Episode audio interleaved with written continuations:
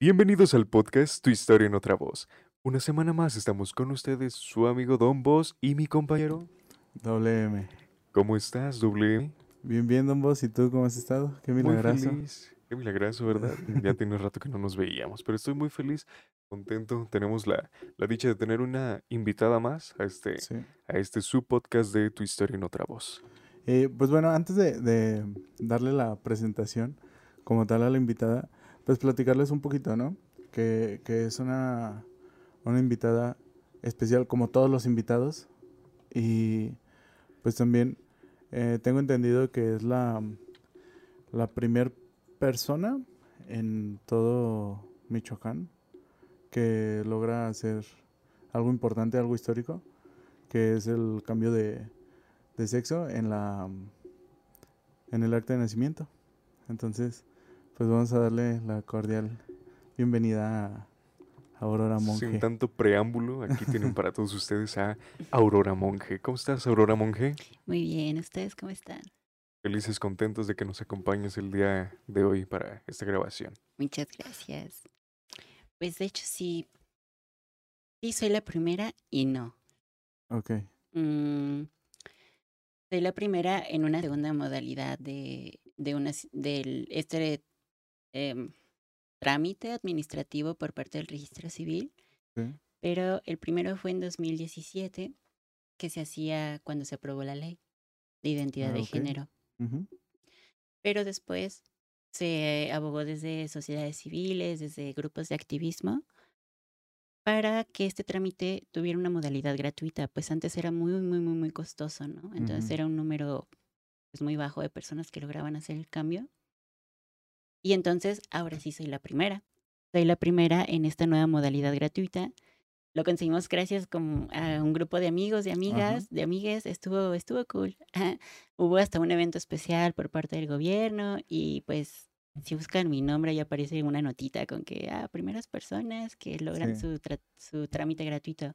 Y la verdad pues es que está chido contar esa parte porque es un buen logro para la comunidad trans. También pues fue un logro personal, claramente. Pero pues yo también pensaba en todos mis amigos y que pues mucha gente lloró en ese, en ese evento, unas señoras y señores ya grandes, de que pues tuvieron que esperar 50 años para lograr hacer ese trámite, ¿no? Y lloras, lloras, yo también lloré. Mm, fue una ceremonia muy emotiva y lo más cool pues es que lo hice junto con un amigo. El trámite se realizó esa vez con un hombre y una mujer trans. sí, Yo obviamente fui la mujer, y el hombre pues fue un amigo. Y, y ya, esa es como la historia para empezar. qué chido. Fíjate que a mí en, en alguna materia me nos pusieron a, a ver una película. Bueno, es como tipo documental. La neta no me acuerdo cómo se llama. No me acuerdo. Pero va más o menos de un- una persona trans, una mujer trans, un hombre trans que ya, ya teniendo toda la transición comienza a hacer como un espectáculo, por así decirlo, que creo que se llama Orgams, la, la- el documental, y es de cómo él pone su cuerpo para dar como ejemplo a otras personas y se pone en un, en un lugar en específico, creo que es un teatro, en donde las personas van y lo ven y lo ven como es. O sea, Claro. que a fin de cuentas quizá por fuera es, es diferente, pero por dentro es totalmente el sexo opuesto, ¿sabes? Entonces sí, la neta, sí me, me, me, me pone a pensar mucho, güey, ¿qué estás haciendo? Tú date, tú date, ah, ok. yo me encargo. Este, sí me pone a pensar mucho en cómo es que esta parte de el reconocer, no, no, no tanto reconocerte a ti, aparte de que siento que es un proceso muy difícil y muy, comple- muy complejo el, el poderte reconocer como, pero aparte, como lo que platicabas hace rato, nos platicabas de, de educar a las personas para, para no, para que no te vean de otra manera a la que tú no eres, ¿sabes? Que no te vean como, como algo raro, sino simplemente verte como tú, como Aurora. Claro, el... Pues en eso se basa la transfobia, ¿no? En el que estás en un cuerpo equivocado.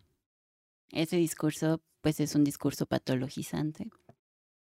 Así como se creó la palabra transexual, en la actualidad pues ya eso se ha ido como deconstruyendo el término. Al final de todos los conceptos pues son de quienes los, Los adquieren, ¿no? los adquiere y los reinventas, ¿no? Como antes era, no sé, era malo decir joto Ajá. y era gr- grosería, pero ahora pues mucha gente se dice jota, joto y pues ya se deconstruyó esa, esa onda.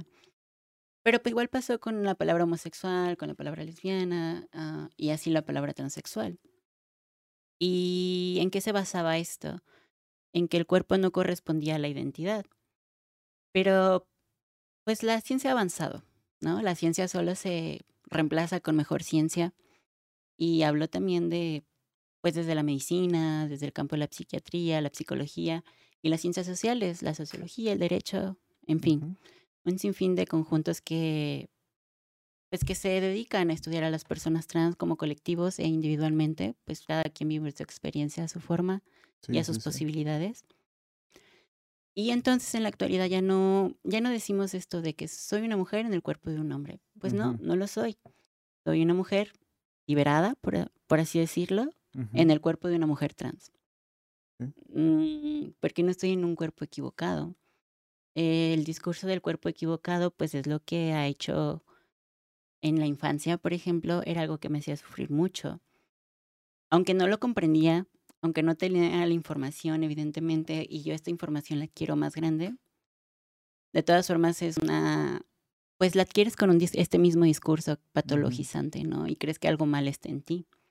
Hablando un poco de, esto, Ajá. ¿cómo es que ah, llegas a, a darte cuenta que realmente pues te sientes atrapada y que no, no, no te puedes liberar? Bueno, ¿en qué momento de tu vida? Porque hablas desde tu infancia. Ajá. Entonces, pues también ver desde qué punto de, de la infancia es que, que puedes partir y decir, ah, ¿sabes qué? Yo al, no sé, a los tantos años, un ejemplo, yo decía, "Pues no, no, no, no es esto, no es lo que yo quiero, no es lo que yo pido. Claro. mm, hay que tener muy claro como la diferencia entre la expresión de género y el género mismo. Y pues la expresión de género es todo lo que le atribuimos al género. Entonces es la forma de vestir, los ademanes, que las actividades, ¿no? No necesariamente son los estereotipos, pero sí es, pues como tú te expresas, ¿no? Al final todas las personas tenemos un ideal de género en todas las culturas y queremos pertenecer a alguna categoría. Evidentemente yo crecí sabiendo que solo había hombre y mujer. Y yo, desde chiquita, en la colonia que yo vivía, había muchas trabajadoras sexuales. Wow. Entre ellas había pues muchas mujeres trans, tanto cis como trans. Pero bueno, eh, yo ahí reconocí la figura de lo que era una mujer trans. Evidentemente la información que me daba la gente de la colonia era como, pues son jotos, así tal cual.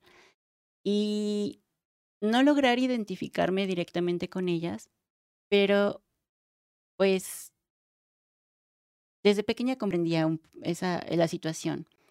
O sea, las comprendía como personas simplemente y era algo que yo no veía que hicieran los demás, que hicieran otras personas. Entonces desde ahí empiezo como a hacerme algunos cuestionamientos. ¿Por qué? ¿Por qué? Corrí con la suerte de una familia muy incluyente, muy abierta en temas, pero estaba muy desinformada.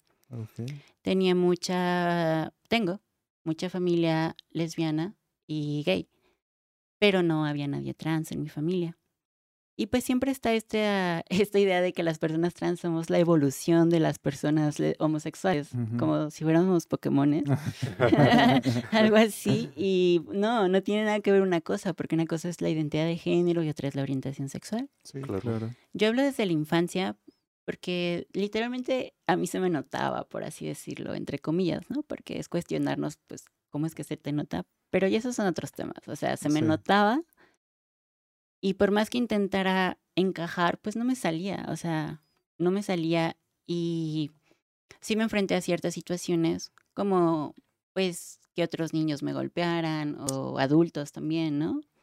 Porque yo tenía esta expresión, pues, muy arda Pero yo no, pues eso es desde muy chiquita, muy, muy chiquita. Yo cuando salgo de closet ya chido, toda mi familia, pues ya lo sabíamos desde siempre, ¿no? Pero ellos no tenían las herramientas Para poder definir la situación. Ajá. Ajá, ni yo las tenía mucho menos. O sea, yo a los cinco años y nadie me habla del tema o me hablan incorrectamente, porque luego también nos dicen, ¿no? Que de esas cosas no se hablan, pero para hablar bien no se habla, pero para hablar mal sí. Te digo, claro. o sea, la palabra joto ahí estaba todo el tiempo, la palabra lencha, la palabra ma- marimacha, tortillera, o sea, todas esas palabras ahí estaban. Tortillera, yo, yo no había escuchado tortillera nunca. Sí, Te eh, falta todas- barrio. te falta barrio.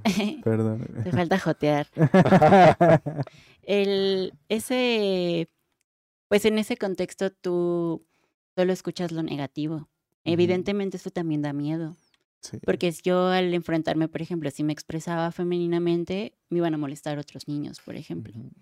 ¿Por qué? Porque a ellos les enseñaron mal el tema, para hablar mal del tema. Y es hasta que te- empiezo a tener las herramientas alrededor de la secundaria que ya me cuestiono la situación. En mi caso, pues a mí me gustan los hombres. Mm, lo cual también hay que derribarnos la idea de que no porque seas una mujer trans automáticamente te tienen que gustar los hombres, te Sí, pueden pues gustar no. las Claro. mujeres o ambos, Ah, etcétera. ¿Has visto Ajá. ah, ay, cómo se llama esta serie?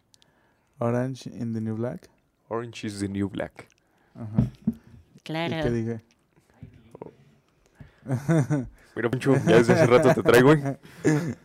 Claro. Entonces, eh, pues en esa serie también está, está bien marcado como, como es que una persona trans. Tiene familia, tiene esta familia, y no necesariamente porque, porque es trans, no le tienen que gustar los hombres. Claro, es, es dejar de pensar, pues era, es, es parte de lo mismo, ¿no? Eh, así es el binarismo. ¿Qué es el binarismo? Pues se basa como en las dicotomías y las dicotomías pues son opuestos que se complementan. Sí, sí, sí. Entonces, si naces con tales genitales, entonces debes ser hombre o mujer y si eres hombre te tienen que gustar las mujeres y si y entonces también te tienes que comportar así. Entonces, de una cosa aparte todo lo demás, ¿no? Como en una sola línea y es como casi imposible combinar todas estas experiencias. Y pues así te lo plantean. Pero pues ni al caso, o sea, la realidad es que es muy, muy, muy diversa y no hace falta ser trans o gay o lesbiana Ajá. para eso, ¿no? Claro. Claro, la sexualidad es algo súper fluido. Y en ese caso, am, pues ya, o sea, yo retomando lo que decía que me gustaban los hombres, era que primero me doy cuenta de eso en la adolescencia. Pues en la adolescencia todos ya nos pican, ¿no? Entonces, como de, bueno, me doy cuenta que lo primero, a mí no me gustaban las mujeres, me atraen los hombres. Y entonces empiezo a pensar, digo, ah, pues a lo mejor soy gay. Pero en la dinámica de ser gay tampoco estaba completa era decir, no me gusta ser deseada como hombre, mm, pues no me sentía completa. O sea, se- se- Ajá. había todavía un vacío por ahí.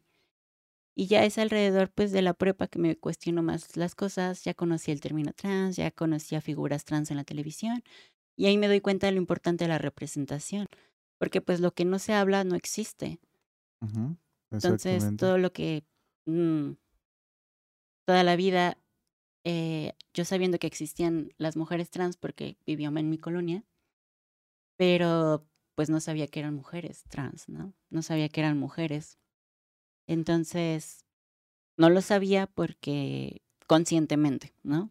Sí, quizá, quizá por esta falta de, de información. Ujú. Manéjate, güey. Este, quizá por, por esta falta de información es que pues llegamos también, aparte de, de, de nada más caer en burlas y en agresiones, caemos también en esta parte de, secretos, de, mantener tanto un secreto, de mantener tanto, tanto esta, esta parte oculta para que no salga la luz, para que luego no digan, ay, no, no manches, que, que realmente es, pues, ¿qué tiene, no? O sea, realmente nada, no se puede guardar un secreto por un millón de años, ni tampoco nunca se puede ir mintiendo por el mundo. Siempre se tiene que hablar con una verdad y con una mentira. Pero dentro de estas verdades es que llegas a, a caer en, o bueno, no caes, más bien te das cuenta y es que logras liberarte, ¿no? Por lo que me doy cuenta. No, y además es que el problema de las mentiras son... Confunde esta cosa. Te dije. Este, el problema de las mentiras es que cuando empiezas ya no ves el final de ello. Y entonces se, se empiezan a acumular y acumular y llega un punto en el que la persona ya no, ya no soporta ni concibe el seguir mintiendo, ¿no? Y ya cuando decides decir la verdad, puede que sea demasiado tarde en algunos aspectos. En otros te, te da la oportunidad y tú bien lo mencionas que tuviste, tuviste primero la facilidad de, de abrirlo con tu familia. Ellos también se dan la oportunidad de expresarlo, comentarlo, verlo como, como algo normal, por así decirlo. Y eso también ya da apertura porque hace un rato platicábamos de, de esta parte tipo privilegio, ¿no? Del poder expresar este, desde una experiencia grata, el compartir con los demás esta experiencia.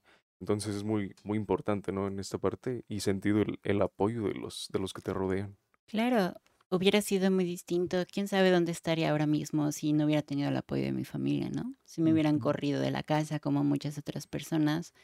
A pesar de que no estaban informados, pues al principio me aceptaban, ¿no? Como, pues te aceptamos, eres quien eres. Y había microtransfobias, ¿no? Seguían usando ciertos pronombres, seguían esperando ciertas cosas.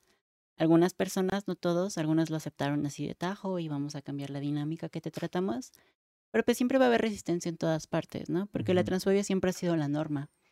Y siempre se ha inculcado esa, siempre se ha inculcado la transfobia, no lo contrario. Cu- ¿Cuál crees que ha sido el, el, uno de los insultos que, que más te, te has dicho, ay, ese sí está pasado? Eh, Un insulto pasado. mm. Ay, no lo sé, pues yo digo que me los paso por donde más me gusta. Em, pues uno que era súper común, que era como súper soso, que ves en internet del de Transformer. Es como de, sí, bueno, Ajá. Sí, sí, súper sí. bye, ¿no? Pero siempre los insultos van relacionados a lo gay. O sea, terminan cayendo en lo mismo. Oye. Joto, Jota. Y una pregunta, porque hace un momento comentabas que, desde tu experiencia, pues ya se te notaba. Ajá. Entonces, ¿a qué edad y qué, qué te dicen tus papás familiares cuando, cuando te dicen, ah, pues ya se te notaba? O sea, ¿cuál es tu reacción? ¿A qué edad? ¿A qué edad? Bueno, yo les digo a los 18. Y pues ya, o sea, a esa edad me lo dijeron. O sea, pues ya se te notaba, ya lo sabíamos, ya lo veíamos venir. No solo mis papás, ¿no? También otras personas. Muchas otras personas como mm, tíos, primos, primas, tías. La gente en la escuela, eh, compañeros de la secundaria, de la prepa, desde la primaria incluso. Em, pues mi reacción fue como de, todos sabían, menos yo creo. Era como de, ah, entonces ya sabían todos, entonces pues ya para qué salgo como del closet públicamente, ¿no? Pero ya después dije, no, sí es importante mencionarlo porque me van a seguir tratando como quieren. Y es ahí cuando empiezo como a imponerme ya con la información que tenía. Es como de, ok, es así, ser trans es esto, no es lo mismo que ser gay, no fui gay, no era gay, no fui hombre, no me identifico como mujer, ni me siento mujer, soy una mujer, literal. Y explico las cosas de la información que empezaba a tener. Al principio también no estaba tan informada, no podía decir todo este rollo del cuerpo equivocado, que no es cierto. Al principio creía mucho en el término de la disforia, que la disforia es Pues un Está inco- trastorno del DSM-5 nada más. algo así. Bueno, del DSM-4, ¿no? Bueno, pues deja que lo digas de su percepción, a ver qué, No, no, sí. cambia. No, sí, pero, o sea, hablándolo técnicamente, es, es algo que, pues, yo, yo lo hablo no, no, no quitándote lo que tú piensas, obviamente, sino hablando de cómo era, cómo era visto anteriormente como un trastorno de, y que apareció en el DCM. Sí. Claro, pues incluso la transexualidad misma, el, el- la transgeneridad en sí, el tema trans, el espectro trans antes era una enfermedad. Mm, pues hay que entender que somos, como había comentado alguna vez, seres biopsicosociales.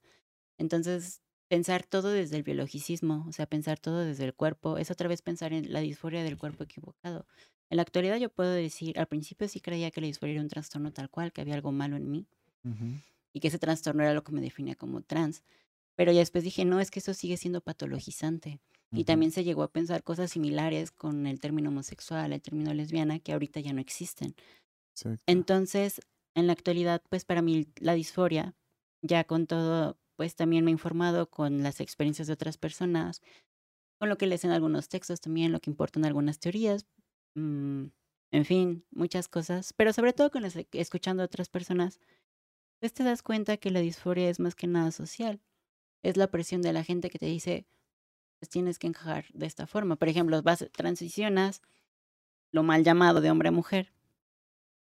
Entonces esperan que si ahora vas a ser mujer, pues tienes que tener la cara de cierta forma, caderas, tetas, o sea, todo de cierta forma.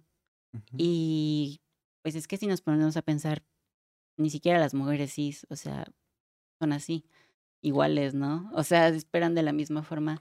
O estas mujeres cis que están como masculinizadas eh, físicamente, por así decirlo, estereotípicamente masculinas. Entonces tú te pones a pensar entonces cómo deben lucir las mujeres realmente.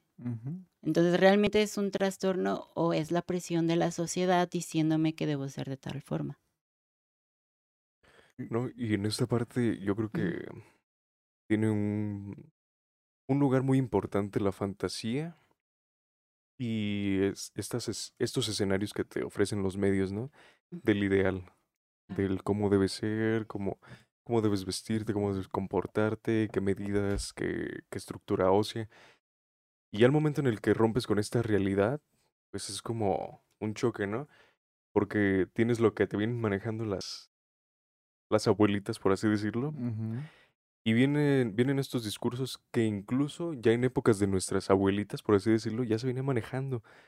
Pero esta, esta misma censura que vienen manejando algunos discursos de ciertas personas, van, van moldeando a que esto quede fuera de una normatividad y provocan la exclusión de algunos individuos, ¿no?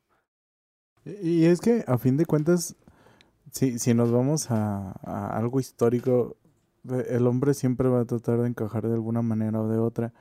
Y si no es de una manera normativa, moralizada, bien, mm, siempre van a salir estos, estos seudónimos de, ah, no, tú eres tal, tú eres tal, cuando pues realmente no, a fin de cuentas todos somos seres humanos y no importa si te gustan hombres, si te gustan mujeres, si te quieres vestir, si te quieres arreglar, o sea, a fin de cuentas todo es una, una norma social y eso va, va, creo que va, va decayendo cada vez más.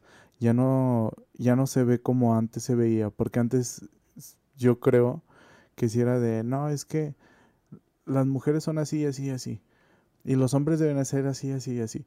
Cuando pues, realmente ahorita en la actualidad ya no, ya no se tiene, ya no se tiene esa formalidad que se tenía antes. A mí me dicen, ah, es que, ah, por ejemplo, arreglarte la barba es parte de, de ser este muy femenino. Y yo, pues sí, hay un teórico que, que maneja que existe el ánima y el animus, y esa ánima es la parte femenina que tienen los, los hombres, y el animus es la parte masculina que tienen las mujeres. Y ya, a fin de cuentas, no me interesa si me arreglo para mí, no me arreglo para ti. ¿Sabes? A mí me gusta cómo se me ve la barba así. Y perfecto, qué chido. No, no tengo que, que andarle dando gusto a, a otras personas. Como hasta cierto punto veo que es lo que... A, a donde llegaste, ¿no? O sea, de no darle gusto a las personas, sino darte gusto a ti por fin y liberarte. Claro, y que también vale la pena siempre cuestionarse incluso eso, ¿no? Al final, quienes definen todas estas situaciones es la realidad. Ajá. Y que pues hay que cu- cuestionarnos realmente qué es la feminidad, pues en nuestra cultura es una cosa, pero en otras culturas es otra cosa. Sí. En otros tiempos era otra cosa, ¿no? Antes a las mujeres afros no se les consideraba mujeres, o sea, no llevan a- ni a los hombres, ¿no? No llegaban a categoría, ni los originarios de América, Sí. no se llegaba a categoría de hombre ni de mujer, y eso era algo que no se cuestionaba, o sea, era algo pues implantado tal cual. O sea, también nuestra percepción del mundo pues depende de la cultura, nos guste o no. Hasta la ciencia que hacemos depende de la cultura. Sí, porque inve- investigamos lo que... Lo que... Ahí está. lo, lo que nos duele, se podría decir. Claro. O, o lo que a cada quien, bueno, yo lo veo mucho en, en mi facultad, todas las personas que llegan a ser investigadoras investigan algo en específico por lo cual han cursado o, o están pasando. Porque es, es, algo que... Es imposible hablar desde un, algo que no viviste. O Ajá, exactamente. Súper imposible, no lo vas a entender, no lo vas a poder abordar de la misma forma que alguien que sí lo está viviendo. Sí. Dejando un ladito esta parte de lo teórico, me interesa, nos interesa saber un poco más de tu experiencia. Claro. Al momento en el que haces tu transición, ¿qué pasa con tu círculo de amigos, círculo familiar? ¿Cuál es la experiencia? Ya al momento de decir, ¿saben qué? Soy mujer. Pues, de mi mamá fue... Recuerdo que lloró. Lloró, pero no de tristeza, ¿no? Como... No lo sé. O sea, no se veía triste, no estaba molesta. Ella dijo, pues estoy bien, estoy feliz por ello, estoy... Estoy, estaba como entre la emoción, ¿no? Que no sé cómo explicarla, creo que ni ella podría explicarla. Quizá fue un shock de que ya lo sabía, pero no veía cuándo llegarla, ¿no? Porque obviamente yo, ella fue la primera que le dije de mi familia y dijo, pues lo mismo, ya lo sabía. Entonces, pues no hubo bronca con ella. Mi papá tampoco. Él, todo lo contrario, él me dijo cosas muy positivas. A él le preocupaba más iba a dejar la escuela por prejuicios, ¿no? Que a veces tenemos a las mujeres trans y que todas eh, son trabajadoras sexuales. Sí. Pero no, me dio mucho apoyo, incluso me dijo algo como, pues, cualquier cosa no te dejes. Toma en cuenta de que las personas trans pueden ser muy exitosas. Eso, eso lo tengo muy claro, porque me dijo algo así, las personas trans pueden ser muy exitosas, ¿no? Y quizá lo decía por lo mismo, arraigado lo de la universidad, de seguir continuando estudiando. Pero es todo cool con ellos. Con mi hermano, pues igual. Él fue como de, pues la neta me vale, ¿no? O sea, también ya lo sabía y pues X. y pues es tu vida, ¿no? Ajá, sí. Y con los círculos de mi edad, o sea, con las personas de mi edad, ellos y ellas todos fueron de, Inmediatamente vamos a cambiar los pronombres, qué nombre vas a escoger, pues al principio no estaba muy segura del nombre, ¿no? Y tuve una muy buena recepción de mis círculos. Si hubo personas, también no voy a decir que no, hay, no está la experiencia de que tú esperabas que algunas personas sí te iban a apoyar incondicionalmente o bien y no a medias. Y resulta que eso, lo hacen a medias o de forma hipócrita o no lo hacen. Y también luego hay personas que no esperabas nada, de las que no esperabas nada y resulta que al realizar la transición pues es como un pretexto para hacer una relación. Y de forma inconsciente, pero se da, ¿no? Se da una relación sana. También me enfrenté a algunas situaciones, por ejemplo, en la universidad sobre todo, porque pues fue empezando la universidad. De que si tuve, yo tuve una agresión de parte física de un maestro, tuve como agresión mmm, una situación de que me reprobaron. Tuve también personas adultas. Siempre lo complicado ha sido más con personas mayores, como en casi todo. con personas mayores siempre han sido como esos problemitas de que también son las son quienes más se rehusan a usar pronombres, o los que más les cuesta, ¿no? Porque creen que tú exageras a veces, ¿no? Ese discurso me tiene a veces muy harta cuando lo hablo, ¿no? Es que no es para tanto. Y le digo, ah, ok, por ejemplo, ¿no? Mi tía, una tía, ¿no? Ah, ok, tío. ¿Pero por qué me llamas tío? Ah, porque tú también me llamaste el masculino. Pero yo, ¿pero qué? Es lo, o sea, ¿cómo se sintió? ¿Cómo se siente igual, no? O sea, se siente igual. Y pues eso, al principio yo tenía muchísimo miedo a las reacciones. La verdad es que al, principio no se compara como soy ahora, ya han pasado bastantes años. Cinco años de vivirlo abiertamente y de por sí de la prepa ya experimentaba con algunas cosas. Y ya me manejaba como género no fluido, más o menos ya conocía ese término y decía, pues me gusta nada más como vestirme y de repente y así. Pero pues iba más en serio que nada la situación. Fíjate que a mí, en lo personal, me, me pareció, o bueno, me parece muy contrastante eh, el conocerte en la prepa y ahorita. porque neta, en la prepa era, eras una persona totalmente introvertida, eh, nada más te excluía con el grupo de personas que, que tú querías y, ver esta transformación que ahorita, pues la neta, en la prepa creo que cruzamos como tres veces palabras, decía, ah, ¿qué anda y ya? Pero ahorita de, de estar platicando y estar llevando una plática chida desde hace rato, sí fue así como de... Y, y de hecho hace, hace ratito te lo iba a decir, pero dije, me- nos pusimos a hacer otras cosas, a armar otras cosas. Y, y se me fue la- el rollo, pero ahorita que, que regresaste esto de la prepa y que has cambiado y que no sé qué, la neta sí te tengo que decir que has cambiado de una manera Garrafal. bien chida. Sí, y, y la neta bien Claro. perrona porque eh, fue un cambio que, bueno, aco- yo, yo así me sentiría, ¿sabes?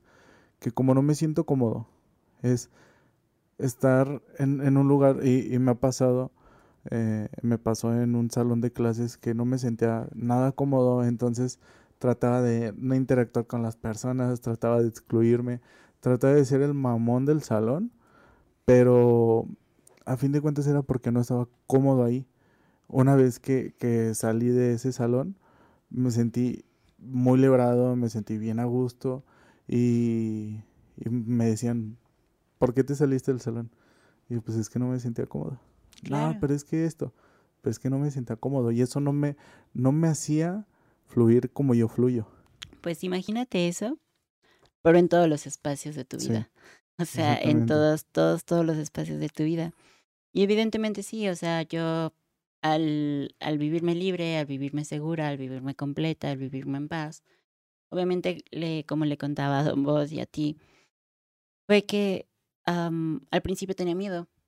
Tenía mucho miedo a muchas cosas, a muchas cosas, y con el tiempo empiezas a hacer también, y también te desesperas mucho, porque sientes que nunca vas a llegar a esa meta, y entonces te duermes pensando en eso, amaneces pensando en eso, ves al espejo y lloras. Yo lloraba mucho. Y pues era por todo este de bombardeo de que estás mal, estás mal, o tu cuerpo está mal, o así. Y ya con el tiempo aprendí a ser paciente. Decir algún día voy a llegar a ciertos cambios. Mm, empecé a esforzarme por querer esos cambios, por diseñar mi cuerpo a mi gusto, como Sí. yo quiera, sin pedir permiso. Entender eso, que no tenía que pedir permiso. Y, y hasta yo me propuse dejar de escuchar las opiniones, incluso las buenas, porque algunas parecen buenas, pero no. Y, y que también eso no iba a definir lo que yo quisiera. Porque luego la gente también sugería cosas como de, pues haz esto, y yo, pero ese proceso es muy doloroso, cosas así, y es como, no, o sea, lo voy a hacer a mi ritmo, a mi paciencia, de acuerdo a mis oportunidades, y aprendí eso, a no resignarme, pero también a no desesperarme.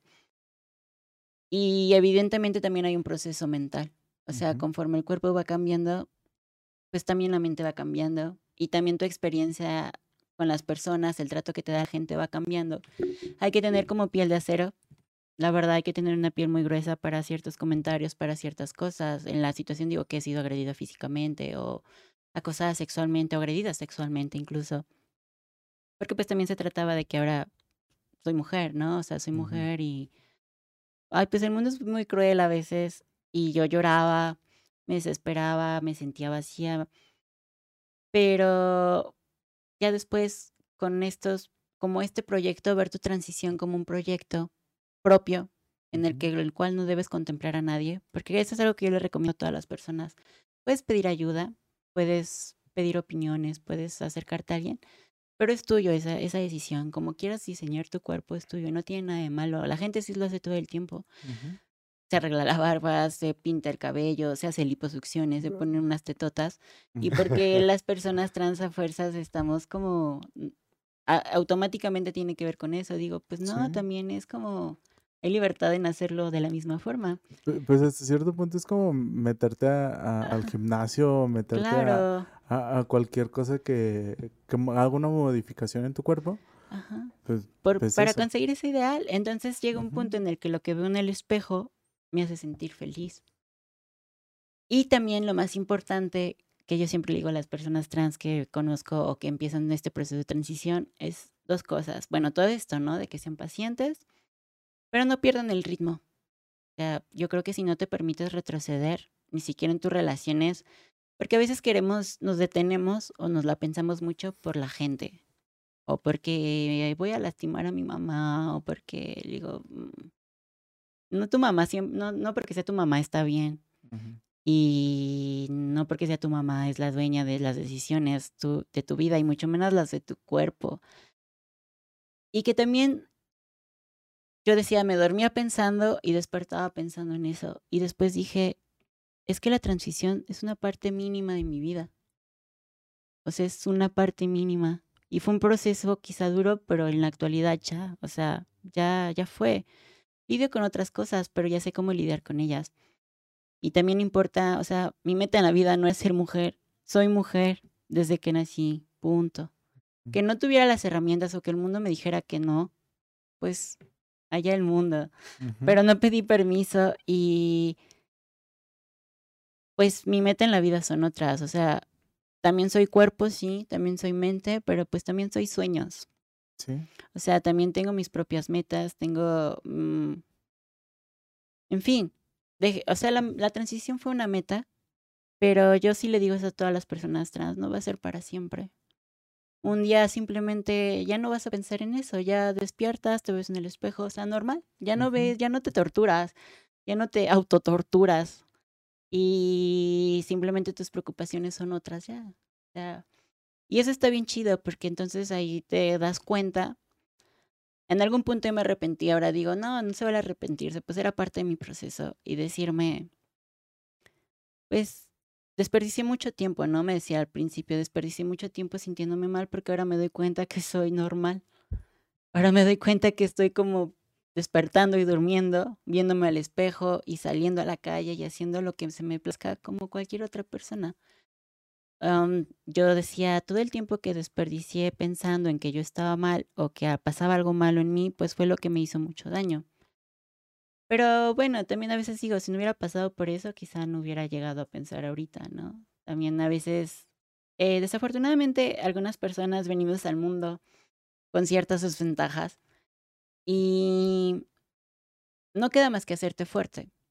La verdad es que también siempre les recomiendo, o sea, yo todas las personas trans que conozco, les digo eso, mm, no puedes cambiar el mundo con puros deseos. Desgraciadamente hay que ser, hay que tener piel gruesa, tal cual, ¿no? Y hay que ir más allá de lo que dice la gente y punto. Y la tercera cosa es que siempre les digo, necesitan contexto de inmersión, porque mi vida cambió muchísimo cuando yo comienzo la transición y empiezo a conocer a otras personas trans. Y empiezo a tener representación y empiezo a ver que hay personas trans en mi ciudad y que con algunas me podría llevar bien, con otras mal, con otras podría admirarlas, otras no, pero al final de todo entendía que pues todas éramos válidos y válidas, válides. Entonces, pues me quedaba claro que, que ayuda muchísimo ese rollo, o sea, juntarse con otras personas porque ya te das cuenta que no estás sola y que no eres el bicho raro en el mundo. O sea, que hay miles de personas como tú, pero que son diferentes, ¿no? Y entender eso también a las personas cis, que es lo que quiero que, que quisiera que en el mundo ideal lo entendiera todo el mundo. Y no solo en cuanto a lo trans, en cuanto a cualquier tema. De que luego también ese discurso de todos somos iguales es como de no es cierto, porque yo a veces yo tenía unas necesidades o tengo ciertas necesidades o tengo cierta experiencia, ciertos sentimientos que tú no, no somos, todos somos diferentes. Me gusta más el discurso, todos somos diferentes, pero no por eso debemos estar peleados, peleadas. O sea, todos somos diferentes, pero debemos respetarnos. Y no, esa, eh, la mal llamada tolerancia. Es como de, ay, no, o sea... Es que, parte de la tolerancia es que en algún punto termina. Ajá. Creo que es mejor el plantear la aceptación completa, ¿no? Ajá, y el respeto de entrada, ¿no? Sí. Desde el desde la base del respeto. Y aparte, pues sí, ese, ese término de tolerancia, lo que más me, ah, me molesta del término tolerancia, pues es eso, es como no estoy de acuerdo. Pero, ya que, ¿no? Tengo que mm. convivir contigo, existes, pero pues no te, pero pues es ilegal matarte, ¿no? Entonces te tolero, entonces te tolero y es como de no, o sea, eh, si te das la oportunidad de conocer a personas trans, en este caso específico, qué es lo que le falta a la gente, ¿no? conocer a personas trans, porque la televisión te dice una cosa, los medios te dicen otra, o sea, o no te dicen nada, ¿no? Entonces, Pu- Pues es yo voy, yo voy más por la parte de que no te informan y no te dicen nada. Simplemente es, ah, son trans, son gays, son lesbianas y, y, y no van un más allá a, a poderles decir a las personas, ah, ¿sabes qué? Eh, trans es esto, esto y esto y se maneja de esta manera y puedes introducirte eh, en ese círculo social sin tener que ser necesariamente de... Trans. Ajá. Pero ¿por qué no? ¿Por qué te tienen que decir? ¿Por qué no simplemente si te interesa? ¿Por qué no, por qué no buscas?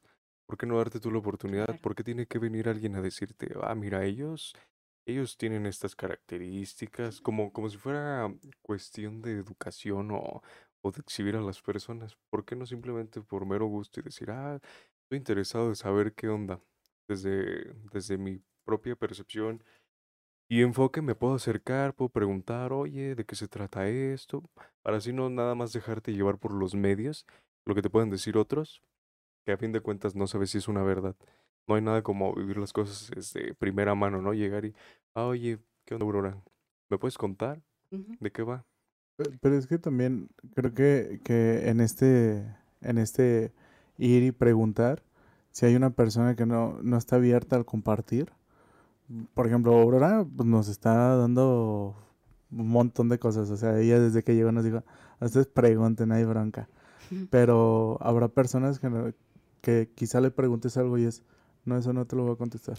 Pero, adelante. No, sí, podría decir que la verdad los dos tienen razón, ¿no? Ajá. Porque, pues también es eso, o sea, al final de todo no solo viene como de una parte, o sea, no viene solamente de las personas trans esa información, de acá para allá. Sí es necesaria como la educación en esos temas y en general de sexualidad, ¿no? O sea, la educación en esos temas, una pues por el respeto, ¿no? Porque pues es sistemático y hay que inculcarle a los niños y a las personas, a las personas adultas incluso pues este esto, ¿no? N- Inculcarles, por ejemplo, no la tolerancia, que es lo que dice como todos los partidos políticos, la televisión, sino el respeto, el amor propio, el amor colectivo, etcétera. Pero también yo siempre invito a todas las personas cis como de, mira, no soy enciclopedia. Yo creo que también tú hay muchas formas ya de informarse. Exactamente. O sea, tú también puedes hacer un esfuerzo, acercarte a una persona, a... y digo, tienes que bajarte el morbo, o sea, conocer a la persona porque te interesa ver el tema, porque no lo conoces.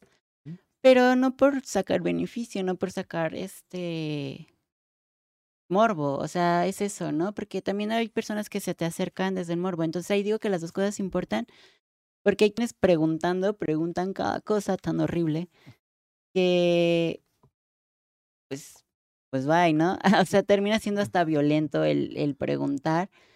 ¿Alguna Pe- pregunta en específico que quieras compartir? de esas incómodas. Pues mira, la gente siempre, luego, luego te pregunta por cosas de los genitales, ¿no?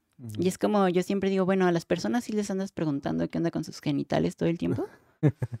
O sea, les andas preguntando, oye, ¿ya te operaste? O sea, es como de, Eh, eh, Es como, como llegar con, con una persona y decirle, oye, ¿qué co- Por ejemplo, con un hombre, ¿qué onda? ¿Ya te hiciste la circuncisión? ajá, O sea, no, no le vas preguntando a, a- a todos A los hombres. diestra y a quién- Ajá. claro. Y, y también eso, ¿no? Porque, porque a fuerza tienes que llegar por los genitales al tema, o sea, Ajá. no por otras cosas. Porque no me preguntas cómo me siento o... O sea, a fuerza los genitales. Digo, ok, ya sé que te da curiosidad, te has de gustar y todo, pero... Pero, o sea, eso lo puedes aprender de otras formas. Sí, o sea, claro. y darte cuenta que, digo, o sea, también pon algo de esfuerzo, pon algo de congruencia. Y yo siempre invito a las personas cis a hacer eso. O sea, si esa pregunta que piensas hacerle a la persona trans no se la harías a una persona cis, no la hagas. Ajá. Sí, no sí, la hagas. O- o- o hasta- Investiga o por tu forma o planteala de otra forma o expresa genuinamente la curiosidad, el deseo de saberlo, pero siempre bajo el respeto, ¿no? Sí. Y, y es eso, porque al, al tratar con nosotros y nosotras, las personas trans, como que el respeto no existe. O sea, otra persona cis, entre personas cis, oye, una disculpa, mira, es que te quería preguntar así con, hasta, hasta con el tonito, hasta con ciertas palabras para, hacer todo más tranquilo y a una persona le llega, no, ¿ya te operaste? O sea, como, Así como, ay, buenos días. ajá, o sea, eh, perder como, como el sentido común o el respeto, digo, pues así tal cual como lo planteé, si no se lo preguntarías a una persona así, pues ahórrate la pregunta, deja pasarla ella misma, o sea, deja de pasar el oso y infórmate por tu cuenta. Infórmate por tu cuenta, porque también no esperes que las personas trans, porque es bien desgastante. Sí, Es súper desgastante que en todas partes lo mismo, lo mismo y lo mismo y lo mismo. Y a veces dicen, ¿por qué las personas trans están enojadas? O, y nos dicen, ah, qué amargada, no aguantas, no es para tanto. Y es que no sabes lo cansado es que las personas trans tenemos que hacer día con día cosas diferentes que hacen que no hacen las personas cis todo el tiempo. Cómo lidiar con estas cosas. Tú te metes a internet, no hay día que no vea una nota transfóbica, comentarios transfóbicos, en cualquier cosa, o sea, en cualquier tema, que las personas trans en el deporte, que los derechos que en Puebla, que, ay, no, o sea, cualquier cosa que involucre la palabra trans, ves la palabra ahí transformer, o sea, es como, no, es súper desgastante que todos los días tengas que lidiar con eso, ya no se diga en la calle, ya no se diga, en fin, quienes saben de tu de tu situación. Por ejemplo, a mí que mm, la gente a veces me conoce de nuevo y no tiene ni idea de mi pasado, eh, porque voy a decir, entre comillas, no se me nota, que eso es- también es un tema muy aparte que hay que cuestionarse. Pero es, digo, luego se enteran y ya pierdes el valor, ¿sabes? Es que nos traicionaste, es que me mentiste, es que, bueno, o sea, ¿por qué pues tengo que andar con el cartel trans en la frente? Ajá. Si eso, si eso incluso en términos prácticos es hasta riesgoso, o sea, Sí. una vez claro. busca como pasar por inadvertida por miedo a que te maten. Ese miedo de que, ese miedo constante de que te maten es algo muy real en las personas trans, más en las mujeres. Em, pensar todos los días, sabes que sales de tu casa, pero no sabes si vas a volver. Claro. Y digo, ese, ese cansancio emocional de todos los días pensar en eso, de que alguien ya te vio fue en el camión, o que te empieza a seguir unas cuadras, o que te gritó algo en la calle, o cosas así, este, amenazas de internet, acoso cibernético, acoso en las escuelas, agresiones ya más como físicas, sexuales, que tú te piensas todo eso, o sea, un día me van a matar. Y eso no es algo que las personas sí se la pasen pensando. Digo, si, todos los días, por la presión de la gente y por las estupideces que hace la gente, andas pensando en si vas a vivir o no. ¿cómo quieren que no sea desgastante? Sí. Claro. Claro. En esta parte de las agresiones, ¿te ha tocado vivir algo en pareja? Sí, fíjate que na- ninguna de mis parejas me ha golpeado. Nunca he tenido como agresiones físicas así claras. O sea, ya de grande, de adulta. Pero la cuestión es... Hay agresiones que se notan, que no se notan, como en todas las relaciones de pareja. O sea, Sí, una, sí. una, una zamboba se enamora, bla, bla, bla. Pero sí hay un temor como morra, como es, es un gran reto salir, ¿no? Muchas morras trans dicen, el amor no es para nosotras, ¿no? Lo cual ya es una cosa bien cabrona porque dices, pues sí, sería. Sí, sí, sí. Ah, lo ok. Es una situación, pues, digo, la gente, la gente sí crece en el, pensando en el amor, ¿no? Como un Claro. ideal. Pues sí. Y la mayoría de las personas trans no. Yo creo que, bueno, desde ahí ya es una violencia, ¿no? También. Y que en el caso de las mujeres, ¿cuántos hombres trans, perdón, cuántos hombres cis no te valoran, no te tratan porque eres una mujer de segunda o de tercera categoría, o eres nada más para coger, o eres para andar en secreto, o ah, pues muchas las violentan, les pegan, las violan. No voy a hablar por los hombres ni por las personas no binarias, ¿no? Pero en el caso de las mujeres, pues nos pasan esas violencias muy explícitas. ¿Por qué? Porque cuando un hombre cis, heterosexual o bisexual sale con una mujer trans, pues la sociedad los asume como gays. ¿Por qué? Porque en eso se basa la transfobia, en que el cuerpo equivocado, entonces eres un hombre. Los hombres cis y vi que salen con mujeres trans no son gays. no lo son. Porque asumir eso es asumir que las mujeres trans son hombres otra vez. Entonces, muchos desde su homofobia internalizada y su transfobia, ah, su transfobia internalizada, pues terminan en asesinatos, ¿no? Terminan en transfeminicidios. Literalmente después del sexo en un motel, am, donde fuera, te asesinan, ¿no? Y hay muchos casos de hombres que sí se enamoran de muchas mujeres trans, muchos hombres sí se enamoran de ellas, pero no pueden con la presión o no van a ser capaces nunca de vivirla abiertamente, libremente, esa relación. Y pues salen otros trastornos, ¿no? Y salen otras Sí. cosas que al final terminan violentándote. Nunca llegué, obviamente, digo, no llegué a los golpes, pero sí he llegado como a violencia psicológica, al andar en secreto, que es algo súper hiriente, ¿no?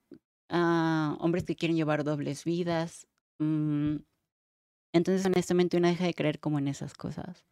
Y Uy, te- claro, ¿no? Dentro de, de una relación lo que menos esperas es que te escondan. claro, Sí. y Tú simplemente, perdón que te interrumpa, Ah, sí. simplemente estás disfrutando, ¿no? Del momento. y aquí estoy como Lolita Ayala. ya se fue. Este, Ya se fue. pueden vender ah, playeras. ya se fue. Ya. Acá iba. A que dentro de una relación lo, lo último que esperas es que te escondan. Tú simplemente Sí. quieres disfrutar de la persona, disfrutar de ti mismo durante la relación y no se vale. No se vale el tener que, que andar con estas partes de pues, por abajito de la mesa porque no vaya a ser que, Sí. que los demás me juzguen. O sea, a fin de cuentas, ¿qué importa lo que digan los demás? Somos seres sociales, no hay duda. Va a importar siempre lo que digan los demás. Pero ya depende de ti qué tanto valor le das a la opinión ajena. Sí, fíjate que a, a mí me tocó platicar con una chava también trans. Mm, Ay, no me acuerdo cómo se llama bien. Ahorita se me fue el nombre. Pero ella un día estábamos así platicando y porque veo que de repente sube histo- este, historias en, en WhatsApp así medias, medias dolientes se podrían decir. Y un día le dije, no, pues qué onda, ¿qué te pasa? Porque esto es así. Me dice, no, pues es que estoy ya, estoy bien harta, estoy bien enfadada de que mi, mi novio o exnovio, algo así, este, pues no, no quiera darme como el lugar en su familia porque son bien transfóbicos y que no sé qué y que no quieren que, que salga de, de la, que salga, que salga de la norma, vaya. Claro. Y le dije así de, pues oye, pues la neta, creo que ahí en lugar de estar, de estar culpando a- al vato, pues mejor agárrate tú y, y valórate tú más que, que valorar a él. Sí. Y la neta, déjalo de lado y pues búscate a una persona que no le interese si eres trans, si no eres trans, como sea, seas como seas y quien seas, búscate a alguien que te quiera y ya, o sea, no, Claro. no estés en esa búsqueda, porque muchas veces siento que estamos en esa búsqueda de, de de lo imposible y de lo, y de lo ideal. Entonces, sí le dije, mira, es que la neta, pues, pues no hagas eso, o sea, Yo cuando, pues en algún tiempo también fui así, ¿no? Como de hasta rogar, de aguantar por una pareja porque le quería y creía que me quería. Y me tenía toda escondida, me agredía a veces verbalmente también, el daño psicológico, que a veces creemos que eso es un daño menor, ¿no? Porque no son golpes, pero pues a la larga es muy feo, o sea, se vuelve algo como depresión, ansiedad, vives siempre como bien alterada por esa situación. Pero pues ya en la actualidad eso quedó como, bueno, quedó muy atrás, ¿no? Quiero que cuando conozco una morra que está en esa situación, digo, bueno, si te diste cuenta que con el hombre que estás es un baboso, consíguete otro y ya. La ujú, verdad, porque los hombres que viven con culpa, su atracción a las mujeres trans, son los violentos. sí, Y a veces ni siquiera puedes confiar en el que te va a poner casa y que cosas así, que se quiere casar contigo, porque pues, pues cultura de la misoginia, ¿no? Pero de todas formas es, busca, busca un lugar donde, es que, bueno, si duele no es amor. Así tal cual, ¿no? O sí, sea, sí. si duele no es amor y Muy, No muy bien dicho. o sea, si duele Sí. no es amor, entonces, no, o sea, tienes que buscar un otro otro espacio en donde emocional, literal, y también yo en la actualidad me quité como de la mente esa meta, ¿no? Que luego también como mujeres se nos enseña ese ese rollo o creces con ese rollo porque es lo que ves todo el tiempo, de que tu vida eh, la conclusión de tu vida o tu vida es completa cuando estás con un hombre. Y si quitas del centro el romance de tu vida y pones en el centro en sí las relaciones sanas que tienes, tu familia, tus amigas, en, en sí, creo que sufres menos, muchísimo menos. Entonces, pues pasa a segundo plano esa situación. Dejas de buscar un ideal romántico y empiezas a buscar, pues sí, entiendes que estás, puedes estar con un hombre con defectos como cualquier otra persona, como tú los tienes, pero al menos no estás con miedo de qué es lo que qué es lo siguiente que te va a hacer, qué es lo que va a pasar y con el miedo de si un día te va a matar. O sea, porque sé que recurro mucho a la cuestión del transfeminicidio, pero es que es algo muy real. Es muy real. Es algo muy, muy real. A cada rato vemos morras asesinadas.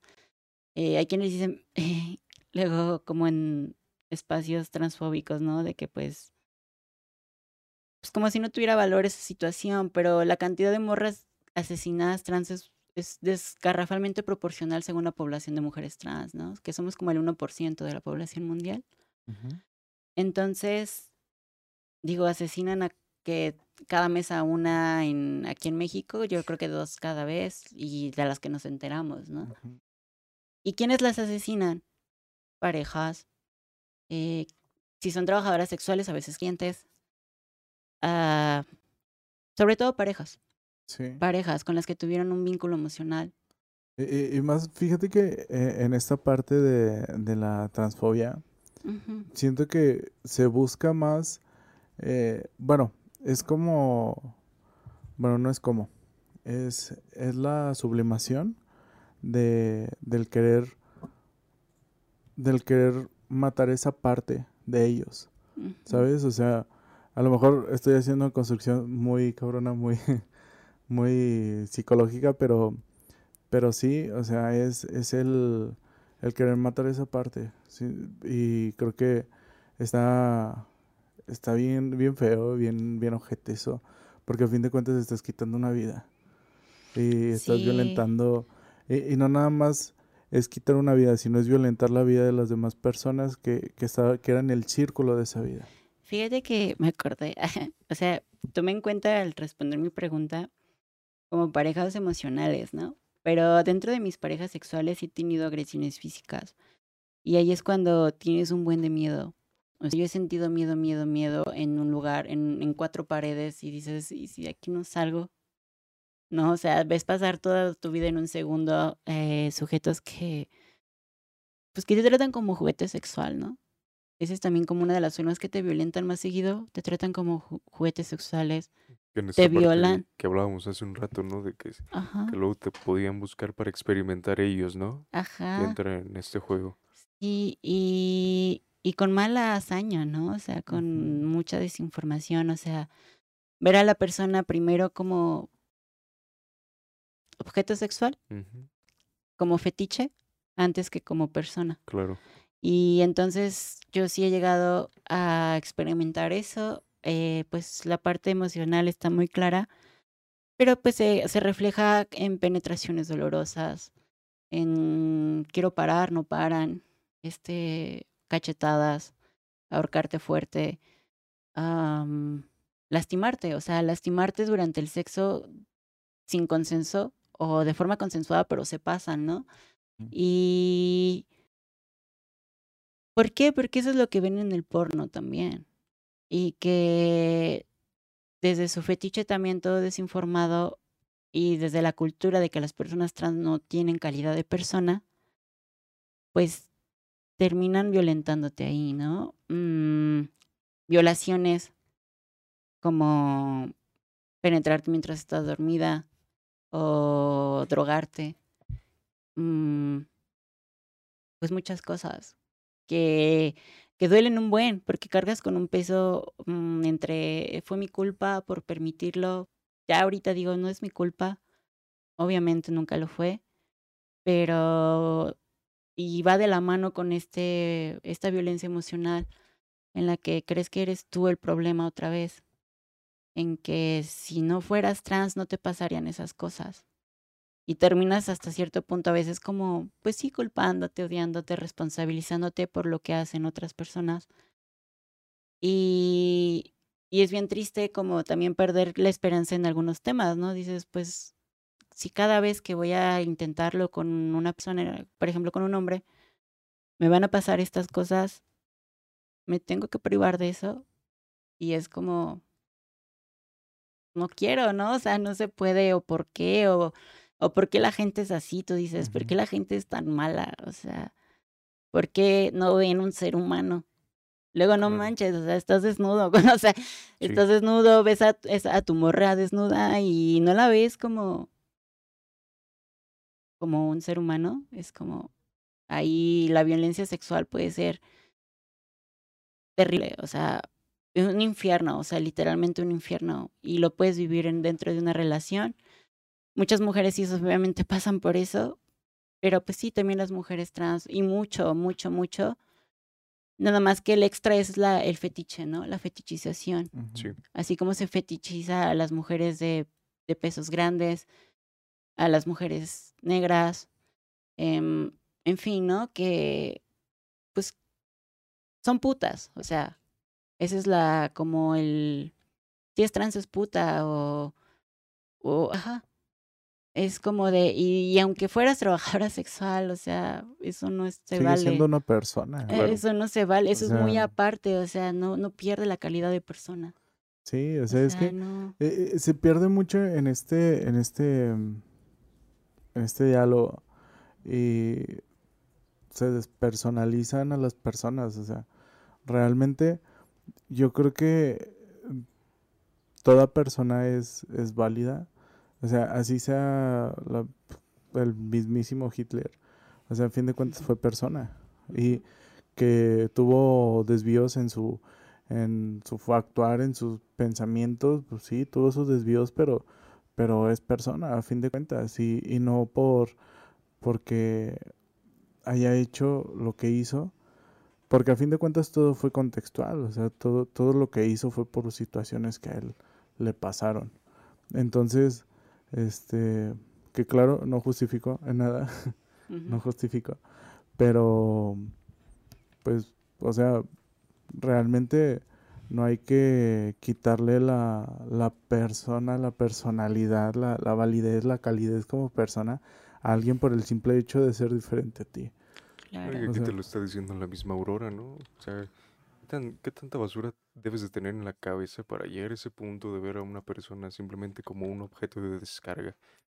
Es una Güey. persona que se está entregando a ti, cuerpo, Sí. mente, alma, o sea, Sí, respeta cuál, cuál es el problema en eso. De verdad, si no puedes con eso, busca ayuda. Sí, Por muy difícil que te resulte, busca ayuda. Sí, sí, sí. Claro. Fíjate que, que también este, es lo que alguna vez te había dicho, güey, de realmente las personas que, que te tiran o que te agreden verbalmente, físicamente, este, muchas veces es porque estás haciendo algo que ellos no están haciendo. Claro, yo Eh. llegué a esa conclusión así, ¿no? O sea, si estos hombres son así, am, hasta cierto punto es porque tienen envidia, porque Sí. ellos no pueden vivir como yo vivo, libremente, tranquilamente, claro. sin explicaciones, incluso también en las situaciones de pareja, ¿no? Si esa persona ah, no me quiere, ah, me quiere tener en secreto, por ejemplo, no es porque no me acepte a mí, es porque no, se acepta, acepta él. no se acepta a él.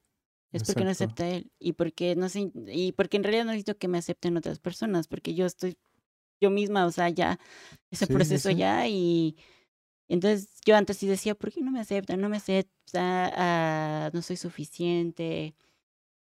Mm, en fin, muchas pajas mentales que te haces Y para... hace rato empoderada lo dijo ella. Sí. Yo soy guapa. Sí, sí, güey. Claro. Y, y de hecho, Pues, es- no eh, es eh, mentira. claro.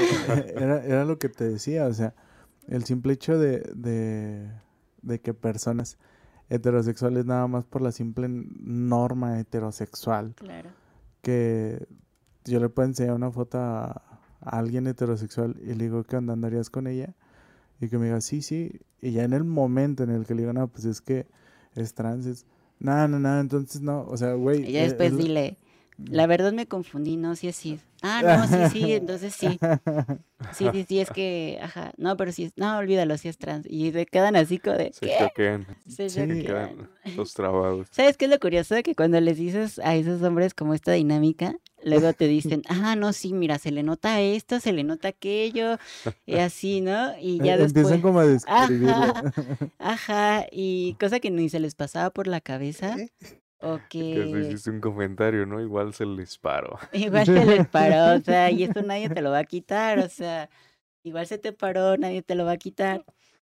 Y pues muy tu pedo, o sea, si sientes culpa por ese, por, por una morra trans, o sea, mm, no lo sé, en realidad es porque has de ser muy malo en la sexualidad. Yo a veces digo, es que es porque tienes reprimido un buen de, de cosas, Sí. un Y buen de aquí, cosas. y aquí un pequeño paréntesis. Ajá. Si tú eres amigo, amiga de alguien trans, no te da el derecho de andar enseñando fotografías de la persona para ver si las personas se animan contigo o no. Deja que eso lo hagan la, la persona misma, ¿no? Ya que él, él o ella decida. Es bien curioso porque eh, cuando eres LGBT, digo, también me pasa a las personas lesbianas, ¿no? Mira, es mi amigo y es gay.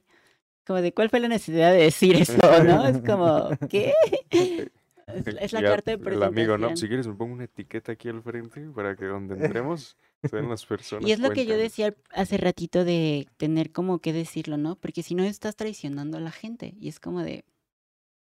O sea, es otra vez como que los genitales, de eso hay que hablar, o del pasado de la persona, pero, o qué. pero es que, a ver, ¿qué, qué es traicionar a, a una persona? O sea, traicionarla Ajá. es, ok, yo no te platiqué mi pasado, no es que llegues con una persona, ah, hola, ¿cómo estás? Platícame desde tu niñez. Pues no, güey, o sea, Pues conforme van pasando las cosas y, y situaciones y vivencias, es que van pasando todo este tipo de cosas y que te van contando. de, no, pues fíjate que a mí de niño me pegaba, ¿no? A mí de niño esto, a mí de niño aquello. O que ahorita, por ejemplo, tú llegues y. Ah, hola, buenas tardes. Mi nombre es Emanuel, pero antes me llamaba Cassandra. Sí, o O sea, sea, qué necesidad, ¿no? Claro. ajá.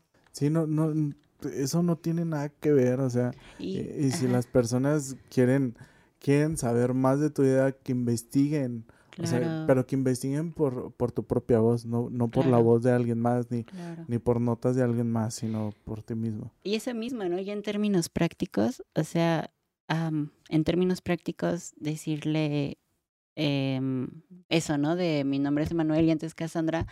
Como persona trans no lo vas a hacer porque sabes que eso es exponerte, o sea, porque en la realidad es exponerte muchas cosas, desde Sí. burlas, desde luego preguntas, desde la cátedra.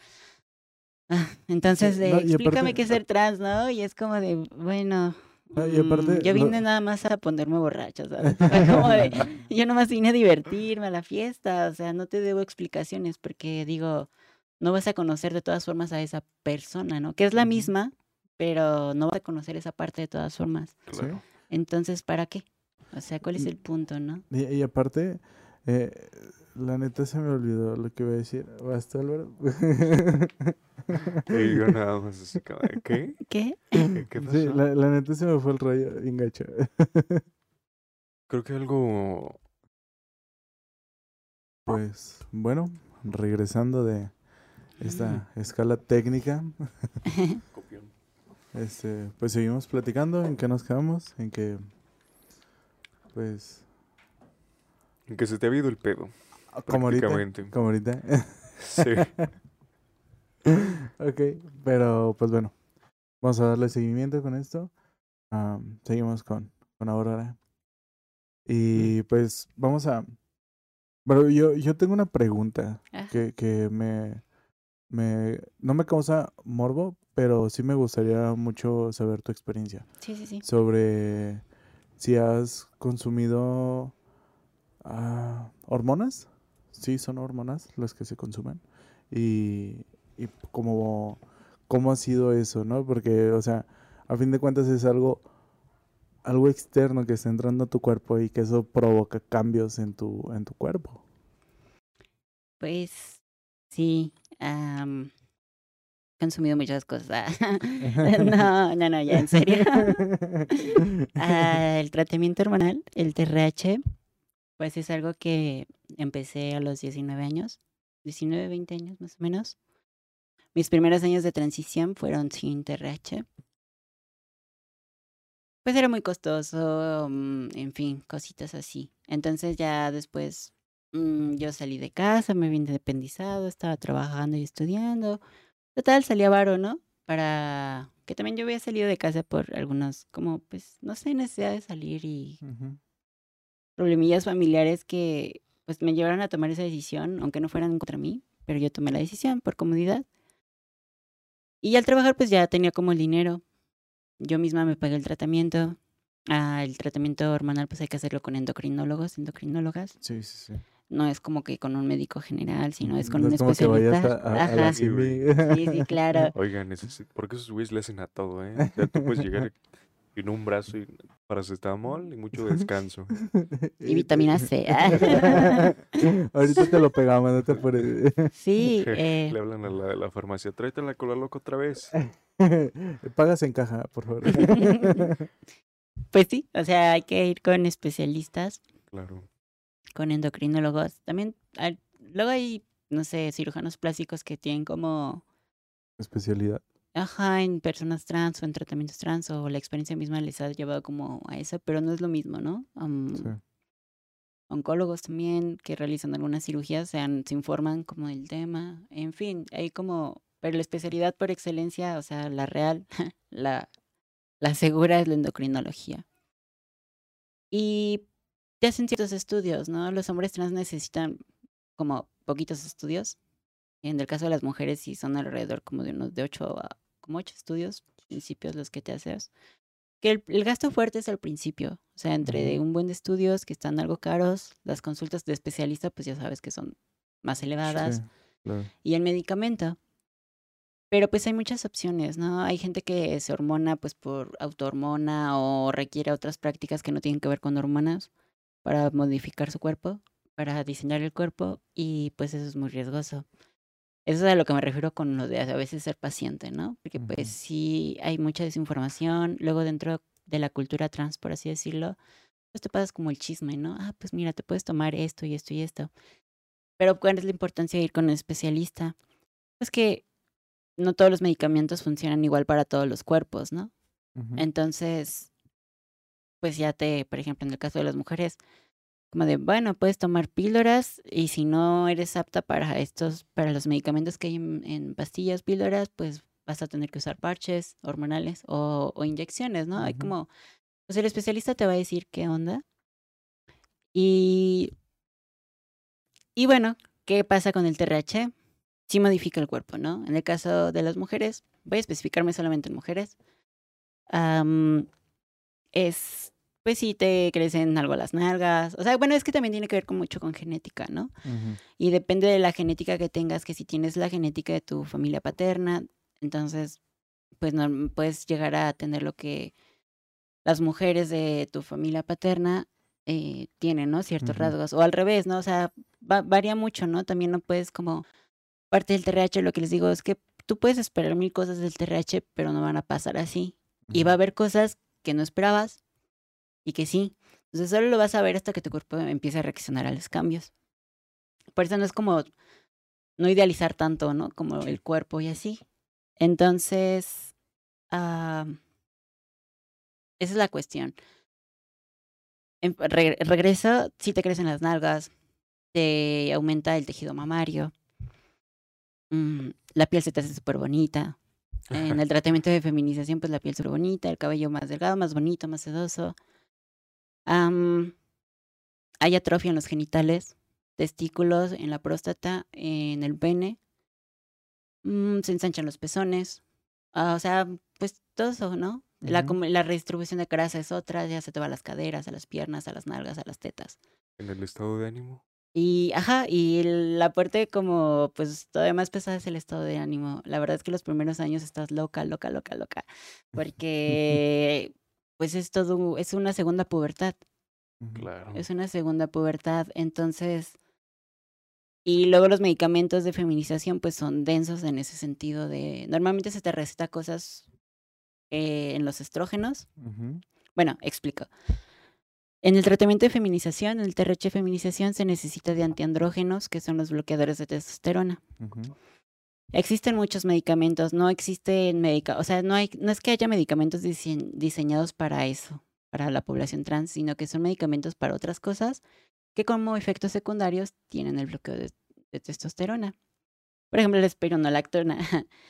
Ah, yo voy mucho al baño, mucho, mucho al baño porque la espironolactona, tomo espironolactona y es un diurético. Ah, ok. Es un diurético como tal. Todo, güey.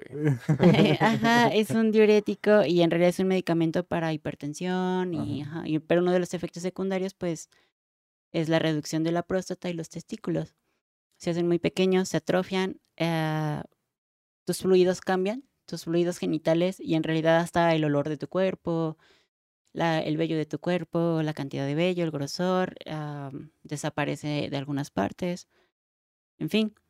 Mm, y en la cuestión emocional, ah, bueno, esos son los antiandrógenos y tienes que tomar pues ya algo feminizante, ¿no? Que son anti, son estrógenos normalmente y pues ya son normalmente son medicamentos para la menopausia o anticonceptivos, o sea, hormonas hormonas femeninas, o sea, base de estrógenos y progesterona.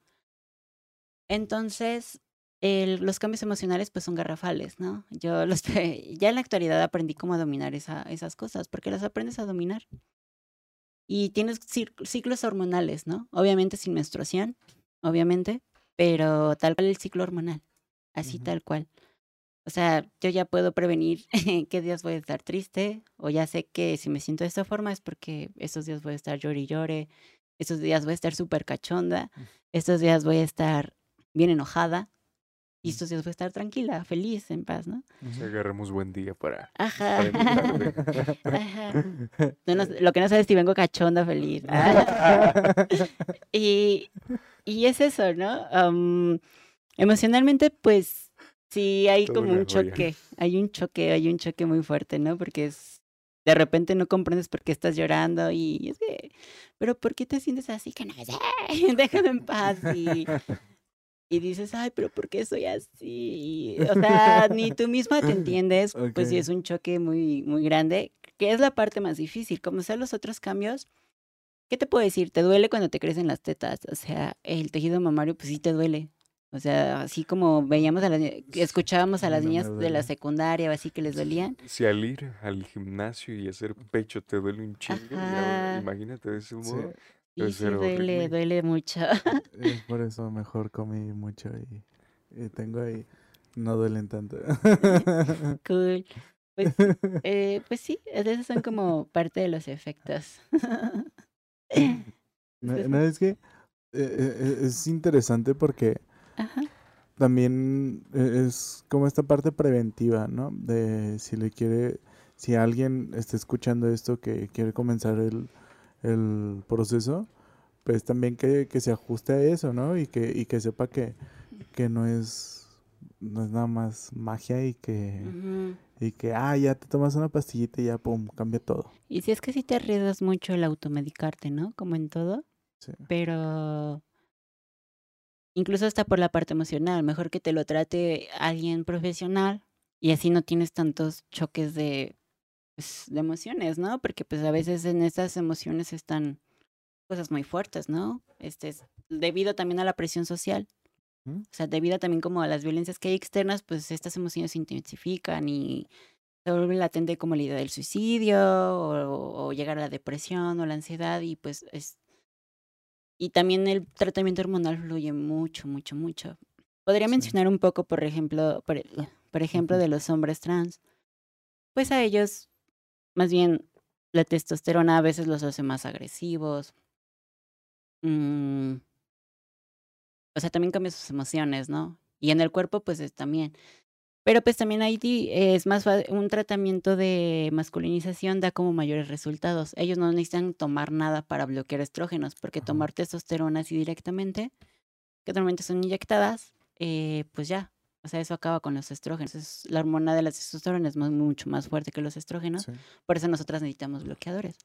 Luego hay cambios también, algunos como el humor, o sea, como hasta, hasta las ganas de comer son diferentes, ¿no? O sea, también parte de estos ciclos emo- hormonales y emocionales es como de, no manches, se me antoja todo, se me antoja el, el chocolate un buen, o sea, o se me antoja así, ¿no? Como embarazada. Luego una vez pensaba, como decíamos con algunas amigas, y en internet se ve como mucha esa discusión de por qué a las mujeres trans nos, nos gusta tanto la sal. Y decíamos, es que eso es porque tomas espironolactona o tomas diuréticos como antiandrógenos. que hacen los diuréticos? Pues que eliminan, eliminan sodio. Entonces, por eso tienes antojo de sal.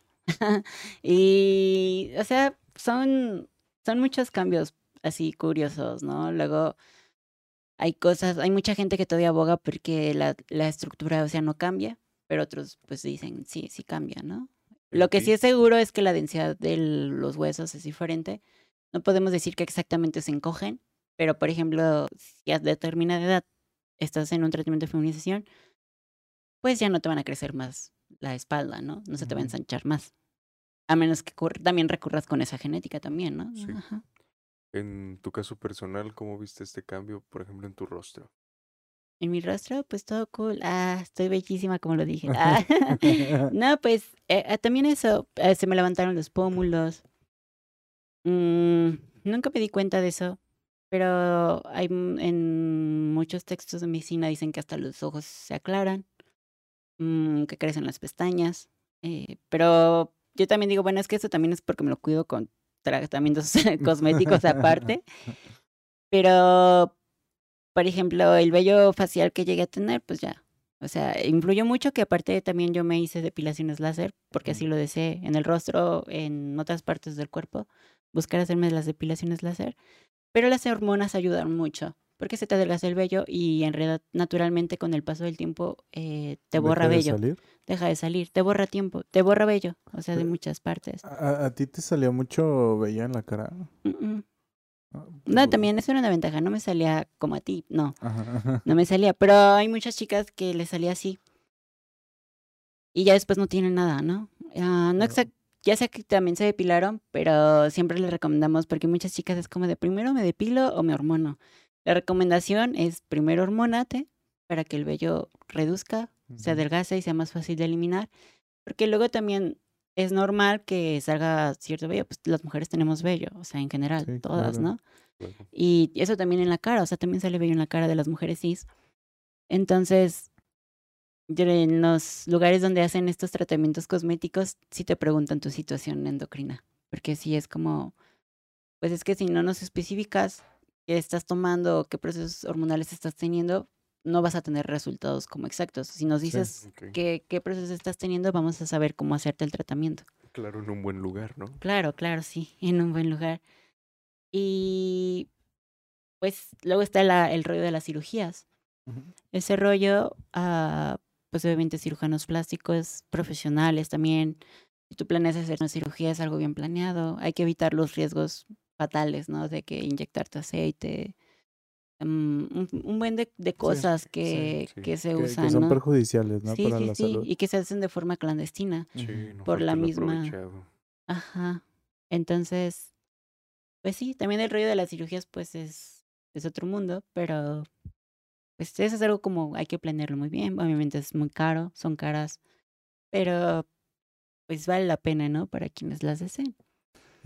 ¿Alguna vez yo, yo vi que, que ponías que, que la, la parte de las cirugías eran más, bueno, no, no eran más, sino que se podían conseguir como por parte gubernamental, algo así, que, o, o apoyos en, en, este, en estos cambios. Mm, no recuerdo exactamente lo de la cirugía, porque no conozco un programa que te haga cirugías gratuitas, pero sí hay programas para tratamientos hormonales gratuitos en México. Ah, Está la Condesa en Ciudad de México y hay unas clínicas menores en Ciudad de México que también te apoyan con eso. Ah, es propio del gobierno de la Ciudad de México, esos tratamientos, ¿no? Hay clínicas especializadas trans, así tal cual se llaman, en Guadalajara, en Ciudad de México, en el norte, en Coahuila, creo. Creo que es Coahuila, ah, en realidad. De hecho, Coahuila fue un estado pionero en el tema. igual que Ciudad de México y así. En, hay, hay en varias partes del país, pero pues sí, hay, hay servicios gratuitos en Ciudad de México para tratamiento hormonal. Es en la clínica Condesa, que es la clínica de VIH de allá. Mm, Pero pues también el tratamiento hormonal te lo hacen, lo, lo cool de ahí es que pues te dan valoración psicológica, endocrina, con el dermatólogo, mm, si necesitas ginecólogo para los hombres o urólogo para las mujeres también. Ájale, qué chido. Pues, Pues todo un deleite, Aurora Monge, el que nos acompañaras a este, a este espacio de podcast. Vamos cerrando ya, ya esta participación, una participación llena de, de mucho contenido que vale oro. De verdad, nos dejaste sorprendidos en, en- eh, en cuestión de, de cuánta de cuánta exactitud tienes en, Sí. en, en dominio del tema. Ah. Sí, Eh, la facilidad de palabra, no cualquiera Sí, tiene güey. seguridad de palabra y, y modo tan adecuado de transmitir a los demás. Se te agradece mucho, de verdad, un deleite, una felicidad tenerte como invitada. Muchísimas gracias. ¿A- ¿Alguna, ¿Algún lugar en donde te puedan seguir nuestros seguidores? Claro, am, inicié una colectiva llamada Disidentes de Género. Está en Facebook así. Yo les sugiero que, hasta como por apoyo, ¿no? Ah, Sí. me apoyarían sí, muchísimo claro. Eh, dándole me gusta, si se suscriben a la página, si la siguen. Y pues la idea de, va iniciando esa página, pero es un proyecto que también pues busca informar a la gente, a apoyarla con temas de transfeminismo, cuestiones médicas trans, o sea, todo el tema que involucra las disidencias de género, o sea, las personas trans, pues es un proyecto de forma colectiva con una amiga y pues estaría cool ajá, ver, ver ahí sus likes y ahí hay muchas cosas. Pues ahí se, se pueden contactar conmigo a través de, de esa página. Bueno, pues muchas gracias nuevamente. Agradecemos a. Centro TIC el espacio y dejamos la descripción de, de la liga aquí abajo del video. Y sin más, sigan las redes sociales de tu historia en otra voz y nos vemos hasta la próxima. Hasta luego. Besos, bye.